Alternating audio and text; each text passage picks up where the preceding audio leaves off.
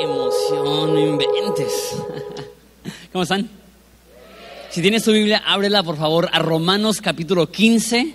Aunque no lo crean, hoy terminamos nuestra serie de 10 meses en el libro de Romanos. Entonces, empezamos en marzo, estamos a diciembre. Eh, ha sido increíble, la verdad para mí Romanos es el libro más importante para nuestro conocimiento de la Biblia. Espero que, a lo mejor el, año que viene te puedas dar el tiempo para regresar a YouTube o al podcast y, poder escuchar otra vez como una serie. No sé, ¿cuántos aquí ven, ven Netflix? ¿Alguien? ¿O soy el único carnal que de, repente me dan las 2, 3 de la mañana y digo, ching, ¿qué está pasando con mi vida? Un episodio más no pasa nada. Pues bueno, una de las razones que hacemos series y algo que me encanta a mí de, ir verso a verso es que se convierte como una serie de Netflix y puedes empezar a escucharla y verla en secuencia y, espero que te haya bendecido el venir y escuchar mensajes de romanos, pero creo que va a bendecir tu vida de una manera gigantesca el darte el tiempo para escuchar toda la serie en secuencia, para poder ya ver todo el libro como un conjunto, algo que imposible va a ser de en 10 meses retener lo que vimos este, al principio de la serie. Eh, entiendo que es imposible eso, pero por eso generamos estos recursos. A lo mejor tú dices, oye, pero ¿cómo es que vamos a terminar si, todavía falta la mitad del capítulo 15 y todo el capítulo 16? Eh, eh, es mucho. La segunda mitad del capítulo 15 eh, es básicamente Pablo explicando por qué no ha ido a Roma a visitar a la iglesia en Roma y que quiere ir a verlos. Y prácticamente todo el capítulo 16 son sus saludos a sus amigos que están en Roma. Entonces no hay tanto contenido, por eso vamos a, abarcar una gran parte del libro el día de hoy. Entonces el plan es, voy a orar y después vamos a, a leer todo el pasaje, van a ser, va a ser bastante, y voy a ir explicando poco a poco para que no estemos perdidos, y al final vamos a, ver cinco puntos acerca del pasaje completo que, que leímos. Pero iniciamos en oración. Padre, te damos gracias por este libro que hemos podido estudiar y aprender y crecer y nos ha retado.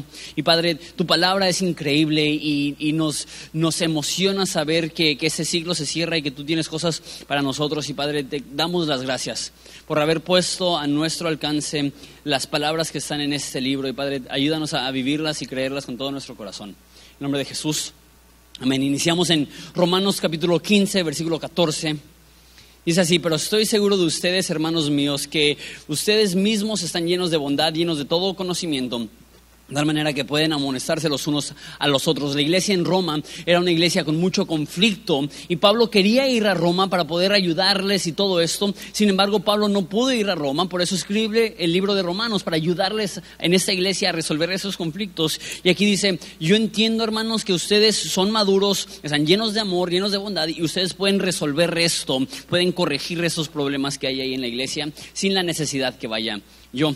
Y después, a partir del versículo 15, empieza a explicar cuál es su mentalidad de, Pablo y, su, y la razón por la cual él quiere y desea ir a Roma a verlos. Versículo 15 dice, más les he escrito, hermanos, en parte con atrevimiento, para hacerles recordar por la gracia de Dios que me es dada, para ser ministro de Jesucristo a los gentiles, ministrando el Evangelio de Dios, para que los gentiles les sean ofrenda agradable, santificada por el Espíritu Santo. Tengo pues de qué gloriarme en Cristo Jesús, en que a Dios se refiere porque no sería hablar, sino lo que Cristo ha hecho por mí, por medio de la obediencia, o de mí para la obediencia de los gentiles, con la palabra y con las obras, con potencia de señales y prodigios, en el espíritu del en el poder del Espíritu de Dios, de tal manera que de Jerusalén y por todos los alrededores hasta Ilírico, todo lo he llenado del Evangelio de Cristo, de manera que me esforcé a predicar el Evangelio, no donde Cristo ya hubiese sido nombrado, para no edificar sobre fundamento ajeno,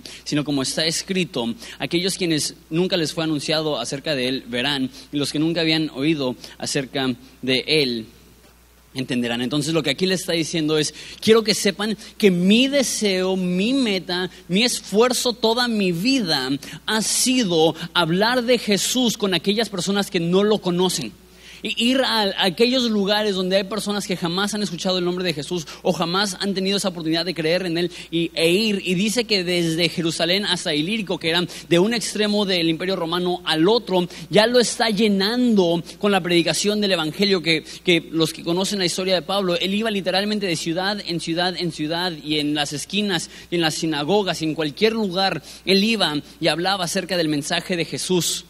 Y les dice, por eso no he podido ir a ustedes, he estado ocupado haciendo esto. Y va a explicar eso. Por esta causa, versículo 22, me he visto impedido muchas veces de ir a verlos. Le dice, no es que he estado de ocioso y no es que me faltan las ganas, es que he estado muy ocupado alcanzando esta parte del mundo con el mensaje de Jesús. Pero ahora, me encanta esto, no teniendo más campo en esas regiones y deseando verlos desde hace mucho tiempo, la gracia de Jesús sea con todos ustedes.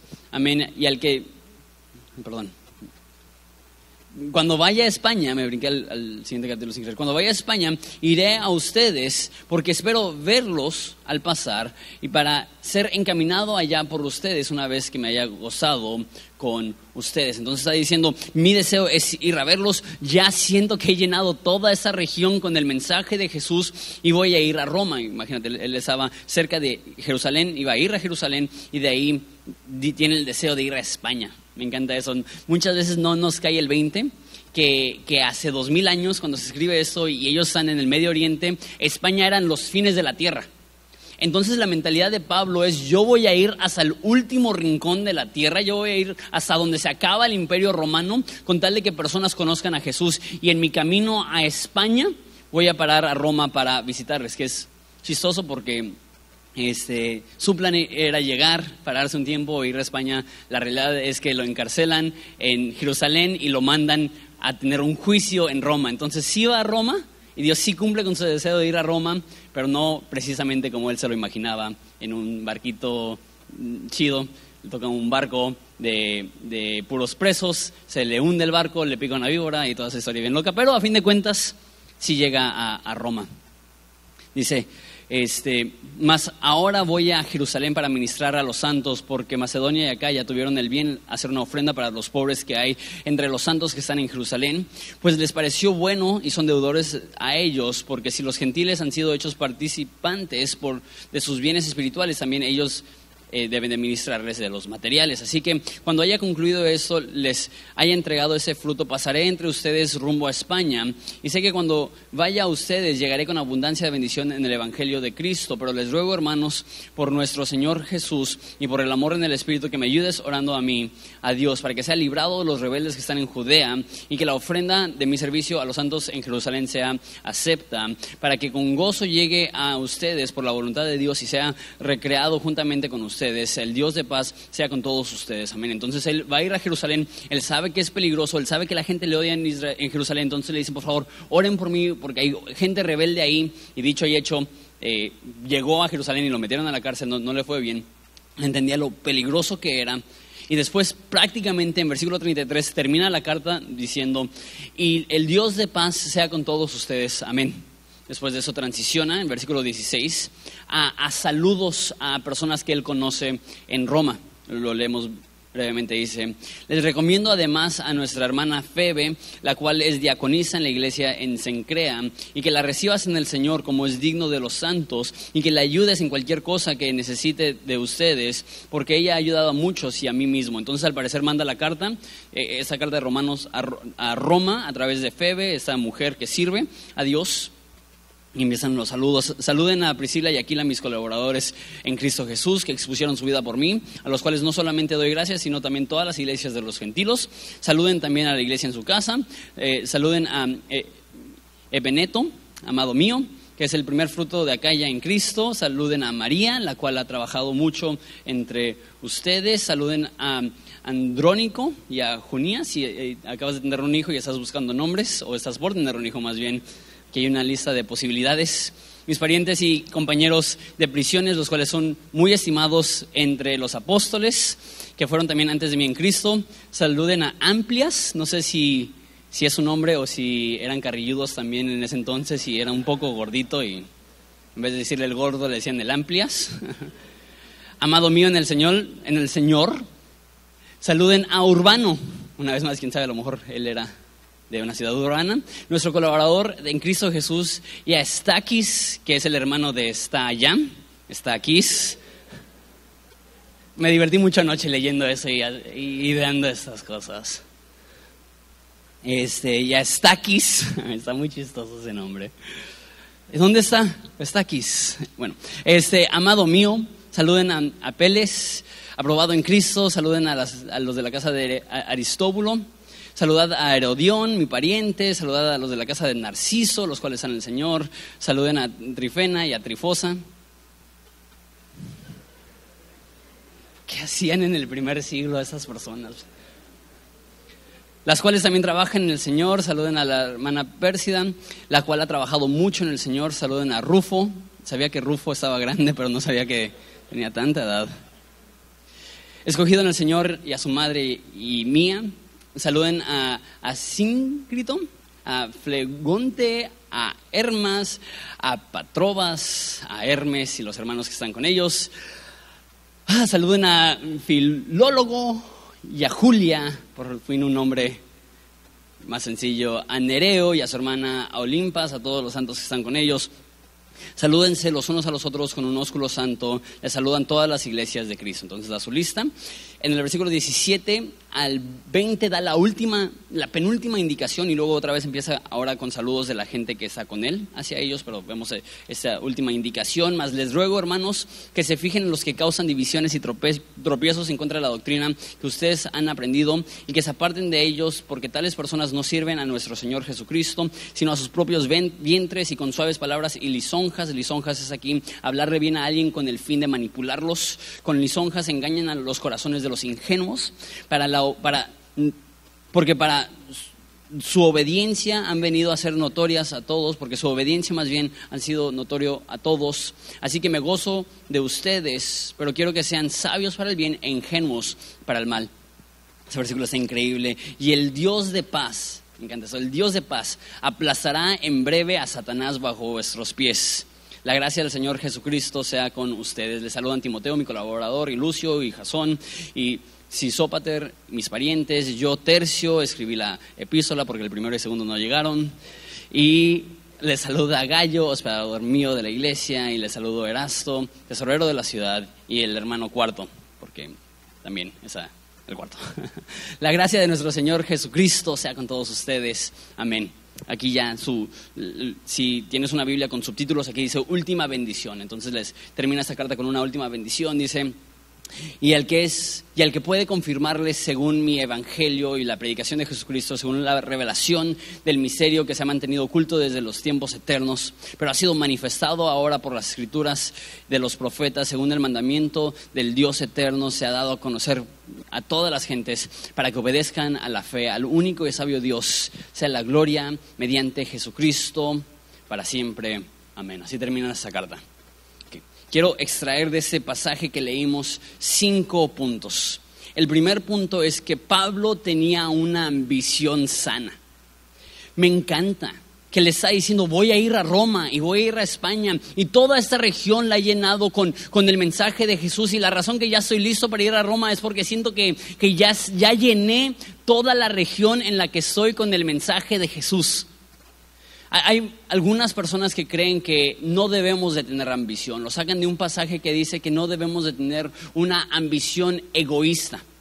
Que hay personas que son ambiciosos en un mal plan, que su idea es no me importa a quién atropello con, el tal, con tal de que yo sea exitoso, no me importa a quién lastimo, con tal de que a mí me vaya bien. Y esa es una ambición que no es sana, que hiere, que lastima, que es egoísta.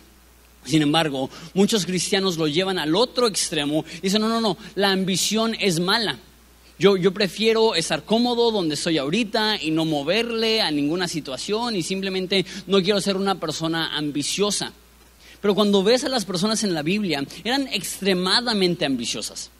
Eran tenían una urgencia increíble porque entendían el peso del mensaje que portaban. Entonces ellos hacían absolutamente todo lo posible para dar a conocer el mensaje de Jesús. Yo creo que nosotros tenemos que tener esa misma urgencia que no estemos satisfechos con dónde estamos ahorita y que no estemos satisfechos con lo que Dios ha hecho en el pasado, sino que siempre intentemos responder esa pregunta, ¿qué podemos hacer para alcanzar a más personas? ¿Qué podemos hacer para que más personas lejos de Jesús puedan tener un encuentro con ese mensaje glorioso que transforma el alma? Horizonte debe ser un lugar que está totalmente interesado en las necesidades de las personas que no son cristianos, particularmente la necesidad espiritual que tiene todo ser humano de conocer a Jesús. Déjalo digo de esta forma. El, el, enfoque de Pablo no era atraer a los que ya eran cristianos, sino alcanzar a los que no son cristianos. Y él escribía a las iglesias porque él ama la iglesia y él se enfoca en la iglesia, pero él entiende que una iglesia sana no se enfoca en la iglesia, se enfoca en las demás personas. Así como un individuo sano es el que aprende a amar a las demás personas y servir a las demás personas, de la misma forma, una iglesia sana es la que se preocupa por aquellas personas que están lejos de Jesús. Y, Pablo dice, no, no voy a predicar el Evangelio donde Jesús ya ha sido nombrado, no me voy a enfocar en los lugares donde, donde ya hay un chorro de cristianos, quiero alcanzar a aquellas personas que están lejos de Jesús. Déjalo, lo digo de una forma muy práctica. Queremos llenar esta iglesia de personas que no conocen a Jesús. Ayúdanos, ayúdanos invitando a personas. Es muy práctico eso, simplemente invítalos a la iglesia. Nos hemos esforzado tanto por crear una cultura en Horizonte donde una persona que no conoce a Jesús pueda llegar y se pueda sentir bienvenido y pueda sentir que, que, lo estamos amando y que pueda sentir que le estamos respondiendo sus preguntas acerca de Dios y que no lo vamos a juzgar por su trasfondo o su apariencia, sino que le vamos a, compartir ese mensaje de fe y esperanza. Si conoces a personas que están en otras iglesias, no los invites a Horizonte. si, si conoces a otras personas que están bien en sus iglesias, donde están y están creciendo, que, Dios les bendiga en sus iglesias. No hacemos lo que hacemos para atraer a los que ya son cristianos, hacemos lo que hacemos para alcanzar a la persona que está lejos de Jesús. Es algo curioso porque este, les conté que, una vez pasó esto hace mucho, de que llegué a la iglesia y afuera en el estacionamiento olía, olía marihuana. Y este, yo dije, ¿quién está fumando marihuana en la iglesia? Que compartan. Ah, no es cierto, no es cierto. para predicar bien chido. no, se crean. Le dije, ¿quién se atreve? Y de repente me cayó el 20. Oye, qué bien. Qué bien que alguien que a lo mejor no está caminando bien con Dios está animándose a, venir a la iglesia. Obviamente, si, si, es un líder o algo así, pues espero que no. Pero si es alguien que no es cristiano, qué padre que alguien que no es cristiano pueda llegar en esas condiciones. Y sabes, recientemente otra vez he estado oliendo marihuana y ya, ya, le pregunté a los que trabajan aquí, oye, no, no están ahí como que... Y no, eh, son personas que llegan, que están lejos de Dios, que están buscando esperanza. Queremos ser ese lugar. Queremos que Horizonte huela a marihuana. ¿Qué? Y que esos asientos eh, eh, estén llenos de, de aliento alcohólico. Dices, ¿qué? No por cristianos que están retrocediendo, sino por personas que aún no son cristianas, que están encontrando un lugar donde están escuchando el mensaje de salvación y esperanza que puede transformar su vida. Y no pretendemos corregir a las personas antes de que pertenezcan, sino que les damos un lugar donde pueden pertenecer para que tengan un encuentro con Jesús que puede transformarlos hasta lo más profundo de su alma. No, no existimos para alcanzar a los ya cristianos, existimos para alcanzar a las personas que están lejos de Jesús. ¿Sabes? Por eso estamos haciendo esto de la ventana al mar a las seis y media. Espero que nos puedas acompañar, pero más importantemente que puedas invitar a alguien que no conoce a Jesús. Porque, ¿sabes? Si esto fuera para cristianos, que, no, tiene nada de malo que como cristianos nos reunamos a cantar canciones navideñas y recordar el nacimiento de Jesús. Pero fácilmente podríamos hacer un evento aquí en la iglesia, no nos costaría nada, no sería ningún esfuerzo. Y tenemos aquí las canciones navideñas, pero ¿sabes qué? Queremos ir a un lugar donde personas que no son cristianas puedan llegar con mayor comodidad, donde ya van a haber personas ahí en la ventana al mar, porque pues, es, es un lugar turístico. Y sabes, estas fechas son estratégicas. Navidad y Semana Santa son fechas que aunque sean ateos están dispuestos a escuchar el mensaje de Jesús aunque no sean religiosos, eh, son personas, son más bien fechas que cualquier persona está dispuesto a escuchar el mensaje de Jesús. Y por eso estamos dispuestos a rentar ese lugar, a rentar equipo, a comprar equipo, a esforzarnos para, para bajar todas las cosas de aquí y llevarlas ahí y acomodarlas. ¿Y por qué? Porque queremos que personas lejos de Jesús puedan escuchar el mensaje de Jesús. Pablo no existía para predicar a Jesús a aquellos que ya eran cristianos, les hablaba a los que ya eran cristianos y les decía, vamos a alcanzar a los no cristianos, vamos a ser equipo nosotros que ya conocemos este mensaje para alcanzar a aquellos que están lejos de Dios. Ese es punto número uno. Pablo vivía con una ambición sana. Punto número dos. Vive de tal modo que no sobrevivirías sin la ayuda de Dios. Me encanta eso. Vive de tal modo que no sobreviviría sin la ayuda de Dios. Pablo le pide a la iglesia en Roma, oren por mí, porque entiendo que voy a Jerusalén, que voy a viajar hasta España, que voy a ir a Roma, que voy a exponer mi vida, que voy a vivir en peligro. Y Pablo dice, pidan, porque si Dios no me ayuda, no, no voy a poder. Debemos de vivir vidas donde tomamos riesgos tan grandes que reconocemos que a menos de que Dios nos respalde, nos va a ir bien mal. que, que cuando tomamos decisiones, una de las preguntas más sabias que te puedes hacer eh, es preguntarte, ¿puedo hacer esto sin la ayuda de Dios? Y si la respuesta es sí, tu mentalidad es demasiado chica. Si tú te preguntas, ¿puedo hacer esto sin la ayuda de Dios?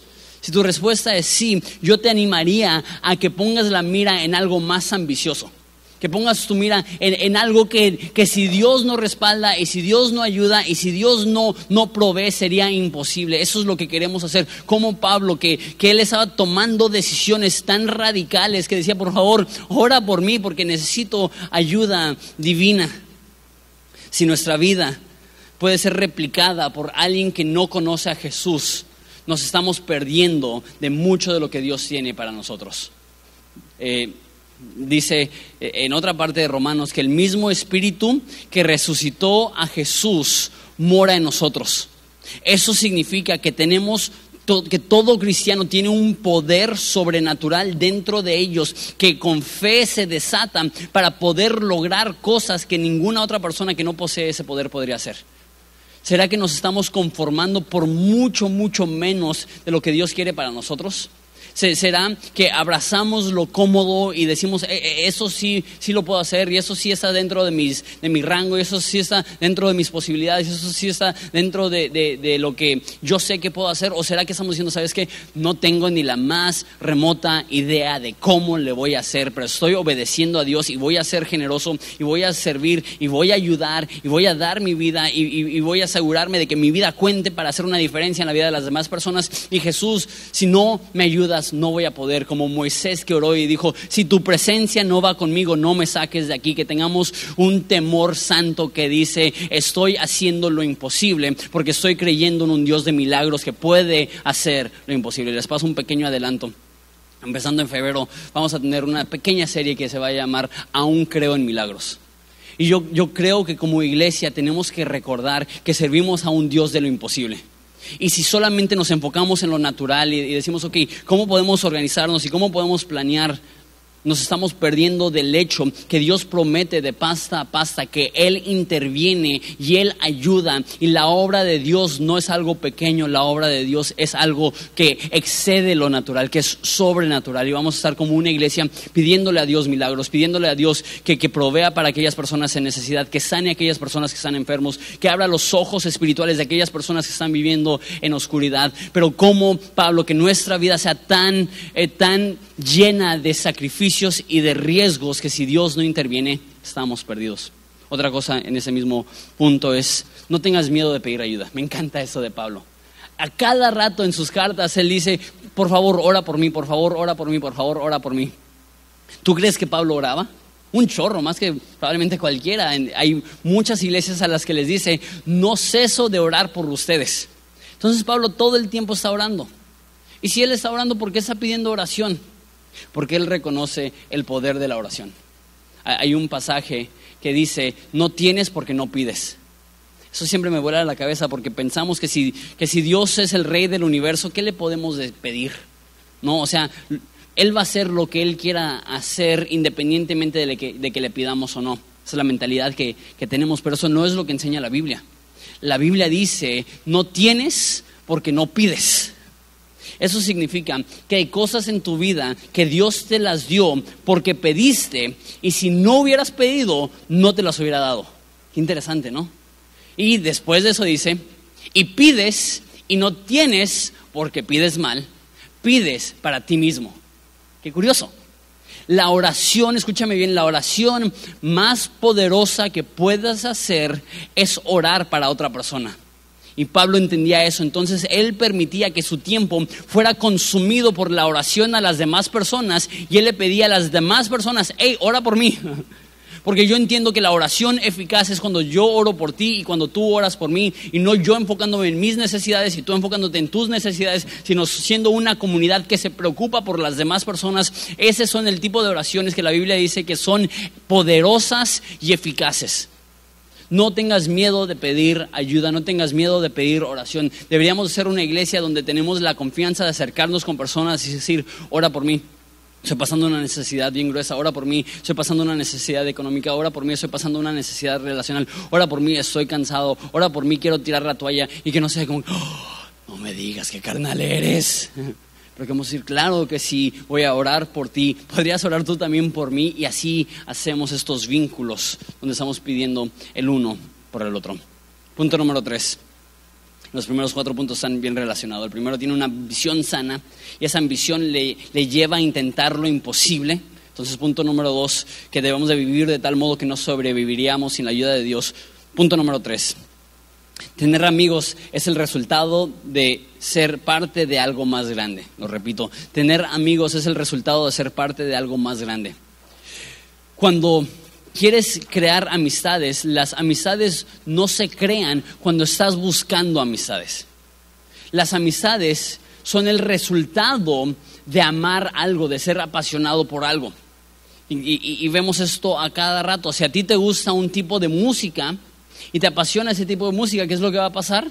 te vas a topar con personas que tienen esos mismos gustos y se va a formar una amistad. Si tú tienes un pasatiempo específico, al amar ese pasatiempo, vas a, vas a toparte con personas que tienen ese mismo, esa misma pasión y ese mismo pasatiempo y ese mismo hobby y, se crean vínculos. Entonces, si a ti te gusta el fútbol, vas a naturalmente hacer amistades con personas que, que les gusta el fútbol, no porque estás buscando la amistad, sino porque hay un vínculo. Si a ti te gusta algún otro deporte o, a lo mejor te gustan los pedicures o te gusta ir al salón de belleza o qué, sé yo, te, gusta ir de compras o te, te, gusta cierto programa de televisión, naturalmente vas a hacer vínculos con, con personas. Las amistades no son el resultado de buscar una amistad, sino de tener una pasión. Me encanta lo que dice C.S. Lewis, una amistad verdadera inicia cuando alguien te dice algo y tú le dices, órale, pensaba que yo era el único. ¿Te ha pasado? Que estás hablando con alguien y de repente te estás viendo reflejado en él y tú dices, yo también amo eso, yo también quiero hacer eso, yo también eh, eh, me apasionan estas cosas y ahí es cuando inicia una amistad verdadera.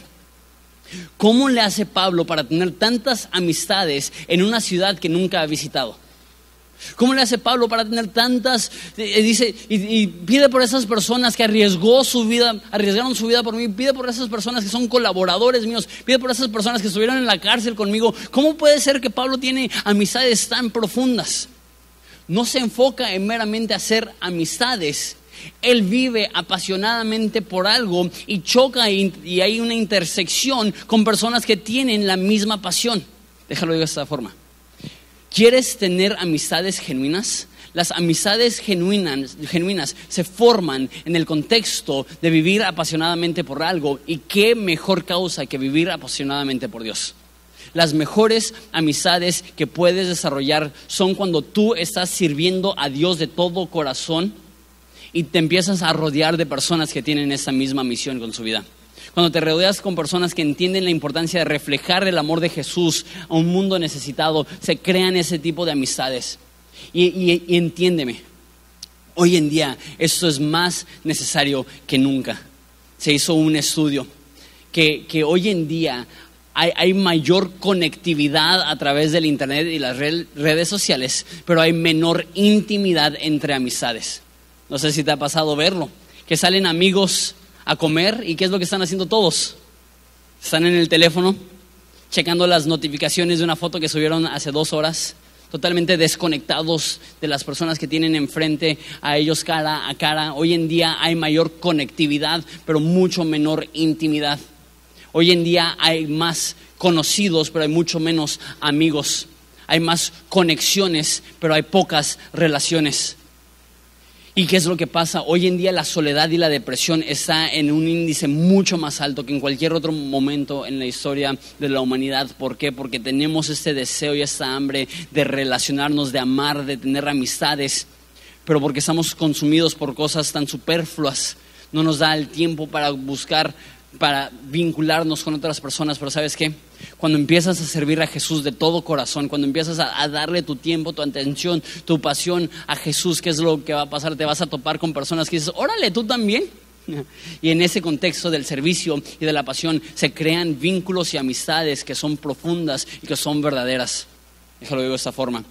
Si tú te sientes solo, si tú estás batallando y, sientes que no has podido hacer amistades, la solución no es decir, tengo que salir más, tengo que ser más social, tengo que ponerme en ambientes donde, donde pueda conocer a más personas. El problema no es que no conoces a personas. Personas que batallan para tener amistades no es porque no conocen a personas, porque cada rato están conociendo a personas, pero no han logrado hacer vínculos. ¿Por qué? porque están consumidos por conocer a personas en vez de tener una pasión que mueve su vida. Y al tener una pasión que mueve su vida, se topan con personas que comparten la misma pasión y se crean amistades profundas.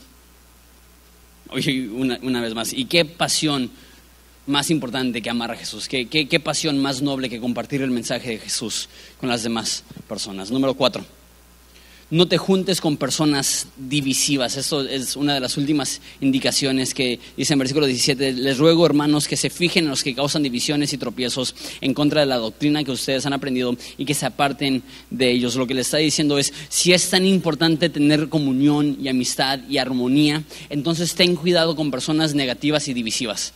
No solamente dice ten cuidado, dice apártate de, de esas personas.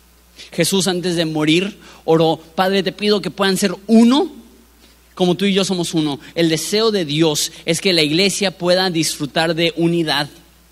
Y uno de los mayores pecados en la Biblia, escúchame bien, es ser divisivo. Y no lo vemos de esa forma. Creemos los pecados malos son robar, son cometer pecado sexual, son y todo eso sí es pecado. Pero ser una persona negativa, divisiva, que está buscando lo peor de las demás personas, también es un pecado y de hecho es uno de los pocos pecados que dice la Biblia. Después de dos o tres amonestaciones, ya no dejes que alguien así venga a la iglesia. ¡Qué loco! Que, que, la Biblia entiende, un cuerpo fuerte es un cuerpo unido. Entonces aquellas personas que están buscando leñar a las demás personas, no solamente ignóralos, dice evítalos. No es más, esto es difícil porque decimos, no, es, es, que, es que son buenas personas, solamente son negativas. Pero aquí dice, eh, en versículo 18, eh, dice que ellos engañan con suaves palabras. Muchas veces las personas más negativas y divisivas van a ser amables contigo para reclutarte a su equipo y estar en contra de todas las demás personas. Entonces puedes decir, no, pues es que esta, persona es bien amable, no, no, es mala persona y sé que, sé que me pone en contra de todas las demás personas y, sé que siempre es caos alrededor de él y sé que es una persona problemática y sé que es una persona divisiva. Pero aquí dice, no te juntes con esas personas. La Biblia dice, eh, el que se junta con sabios, sabios, sabios será, pero el acompañante de los necios será destruido. Eh, las personas negativas tarde o temprano van a tener esa influencia y tú te convertirás en una persona negativa. Había cierta lista de pastores que me gustaba escuchar mucho y yo entendía, esas personas son bien negativos y siempre están hablando mal de la iglesia, siempre están hablando mal de este pastor y de este pastor y de este pastor, pero sabes qué, tienen esas cosas que son muy buenas, entonces mi mentalidad era, voy a escucharlos para retener lo bueno y cuando se pongan de sangrones con otras iglesias, ah, pues nada más no les voy a prestar atención para estar escuchando a esos pastores qué es lo que empezó a pasar. Yo me empecé a convertir igual de negativo, igual de crítico y ver lo peor de las demás personas y ver lo peor de las demás iglesias y hablar peces de otros pastores y me di cuenta, no es suficiente ignorar la negatividad, necesitamos separarnos de la negatividad porque la negatividad es, este, es contagiosa. Dice, nota a aquellas personas que son divisivas y apártate de ellos. Entonces, debemos de tener cuidado porque digo, hay, cierta secuencia. Pablo tiene una ambición sana de alcanzar al mundo con el mensaje de Jesús, entonces él vive de tal modo que necesita la ayuda divina y al estar haciendo esto y vivir con tanta pasión, desarrolla amistades genuinas, pero él se, da cuenta que, que debemos de tener amistades genuinas, entonces debemos de separarnos de aquellas personas que están dividiendo y te, dan ultimátums y te dicen, no, escoge entre ellos o nosotros y No te juntes con estas personas. Último punto, con eso terminamos. Punto número 5. El Evangelio es la oportunidad para poder obedecer la fe. Explico esto. El mensaje que Pablo tiene le emociona tanto que por eso está tan entregado y tan ambicioso para compartirlo. Mira el, último, el penúltimo versículo. Dice que estas cosas se han dado a conocer para que obedezcan, para que todas las gentes obedezcan a la fe. Y de hecho, si vas al principio del libro, en el versículo 5, dice, estas cosas les escribo para que obedezcan a, la fe. Entonces déjame pongo un poco nerdo eh, un segundo. En la literatura antigua, este, había un, modo de escribir, se llama un inclusio, no, tienes que, no, va a haber examen, pero un inclusio es empezar con una frase y terminar con una frase, y ese método literario se implementa para explicar a los lectores cuál es el punto del libro. Entonces Romanos inicia y termina con esta frase. Esto está escrito para que las personas aprendan a obedecer a la fe. Ese es el propósito de este libro la obediencia a la fe, que es curioso, porque típicamente cuando pensamos en obediencia, pensamos en obediencia en el contexto a reglas, o, obedecer una cierta lista de requisitos. Pero Pablo escribe Romanos y recordarán, porque a lo largo del libro hemos visto esto, que la salvación no se obtiene siguiendo reglas, que la forma que nosotros podemos conocer a Dios no es siendo buenas personas, la obediencia no es a las reglas, la obediencia es a la fe, que es un esfuerzo, que, es una tarea y un labor y una labor constantemente estar recordando. No se trata de lo que yo hago, se trata de confiar en lo que Él ha hecho. No se trata de ser perfecto, se trata de, recibir el perdón, no, se trata de, de cumplir con una lista de reglas, se trata de siempre estar confiando. E, eso es lo hermoso de este libro, eso es lo hermoso del Evangelio. Que la Biblia constantemente nos está guiando a aprender a confiar en Jesús y eso no es fácil. ¿Sabes? El Evangelio es interesante, es raro. Hay una, hay una parábola que da Jesús y, y, le dice a las personas que no creen, ¿quién les entiende? Les toca una canción alegre y no quieren bailar y les toca una canción triste y no quieren lamentarse. ¿Qué significa eso? ¿Qué estás diciendo Jesús? Que, que cuando escuchamos las cosas malas de la Biblia las rechazamos por ser difíciles. Cuando leemos en la Biblia, eres pecador, decimos, ay no. Cuando leemos en la Biblia, nadie puede agradar a Dios porque todos están lejos de Dios, decimos, ay no, eso está muy feo, eso está muy difícil. Cuando leemos en la Biblia que nadie puede ser lo suficientemente bueno para tener una relación con Dios, no queremos creerlo. Por difícil, por duro. De repente le damos vuelta a la hoja y dice que hay salvación para cualquier persona sin, sin, sin importar si son buenos o malos. Que Jesús puede salvar hasta el más pecador. Y no tiene que hacer nada más que creer, no tiene que hacer nada más que confiar. ¿Y qué es lo que hacemos? Ay, no. Está muy fácil. ¿Quién nos entiende? O está muy fácil o está muy difícil, pero el caso es que no nos es fácil creer. Rechazamos el mensaje del Evangelio porque se nos hace demasiado fácil y rechazamos el mensaje de la necesidad humana porque se nos hace demasiado difícil. Pero la realidad es que eso, eso es lo hermoso del Evangelio. Que nadie es lo suficientemente bueno para tener una relación con Jesús y por eso Dios no se espera a que tú seas lo suficientemente bueno, porque nunca lo serás. Y Él interrumpe nuestra existencia, interrumpe nuestra vida y llega y dice, sabes que yo te salvo, no te apures. Yo puedo perdonarte, yo puedo transformarte, yo puedo cambiarte, yo puedo darte una nueva vida, yo puedo perdonar tu pecado, yo puedo tomar la oscuridad que ha afectado y infectado cada área de tu ser y removerla y, y reemplazarla con una luz que te guía el resto de tu vida y que ahora nosotros podemos aportar a ese mensaje de esperanza para que más personas puedan creer. El mensaje de Romanos es que no tenemos que obedecer las reglas obedecemos a la fe. No nos esforzamos por ser mejores personas, escúchame bien. Nos esforzamos por confiar y creer. El cristianismo no se trata de echarle ganas para ser mejor, se trata de echarle ganas para confiar en Jesús. Y Él transforma, y Él cambia, y Él renueva. De tal modo que nadie puede presumir, ah, yo soy súper bueno porque yo le eché ganas. No, no, no. Si hay algo bueno en ti es porque Dios se está transformando y es bueno contigo. Pero somos demasiado malos para poder solos, pero eso es lo glorioso. Aunque somos demasiado malos para ser perdonados, nadie es tan malo que no puede ser perdonado.